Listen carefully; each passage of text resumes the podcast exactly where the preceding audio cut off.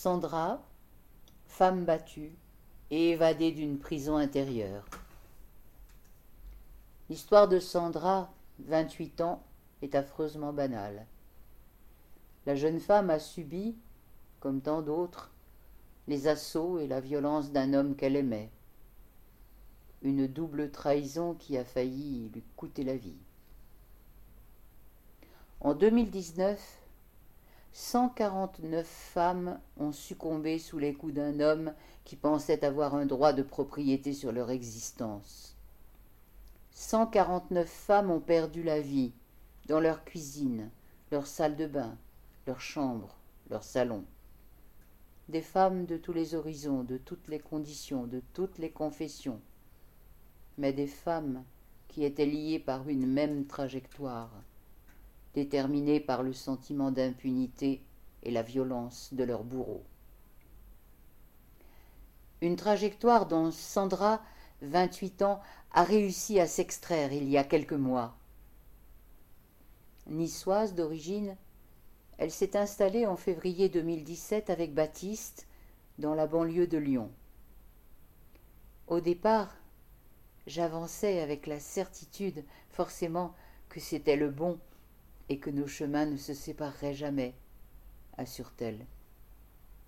Pourtant, en dix-huit mois à peine, la situation s'est rapidement dégradée. Le jeune homme, commercial dans une grande boîte informatique, a changé de comportement. De ses sautes d'humeur, il est passé aux disputes, puis aux brimades, pour en arriver aux mains. Quand les premiers coups sont portés, on ne comprend pas ce qui se passe.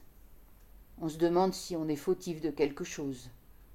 Moi, la première, quand je découvrais les histoires de femmes battues, je me disais qu'elles auraient dû fuir depuis longtemps. Mais ce n'est pas si simple. Ça ne l'est jamais. Sandra n'a pas fait d'études, ce qu'elle regrette aujourd'hui, selon ses dires. Elle a enchaîné les petits boulots en tant qu'assistante de vie chez des particuliers, un peu de ménage, quelques missions d'intérim mais rien qui lui permettrait de s'épanouir et d'ouvrir ses horizons. La jeune femme a donc, tout naturellement, suivi son bien-aimé lorsque celui-ci s'est vu proposer un poste intéressant dans le Rhône. Dans les affaires de violence conjugale, la promiscuité et l'isolement tiennent lieu de facteurs aggravants. Quand ça commence, on se fiche dans le silence. C'est une réaction naturelle, animale même, on n'y peut rien. Et la solitude n'y change rien. L'histoire de Sandra ne diffère pas beaucoup de milliers d'autres. Enchaîner des missions d'un jour ou deux, attendre qu'un autre recruteur fasse signe, impossible de créer des liens, de se découvrir des amitiés ou de se confier. L'enfermement se fait ici au grand jour, à la vue de tous. Et dans les grandes métropoles comme dans les petites bourgades, les regards glissent sous le malheur des infortunés. Quand on sort avec un cocard ou un pansement, les gens tournent la tête et font semblant de ne rien voir, comme s'ils savaient, dès qu'on entre dans une boulangerie ou dans un magasin, ce qu'on vit, assure-t-elle.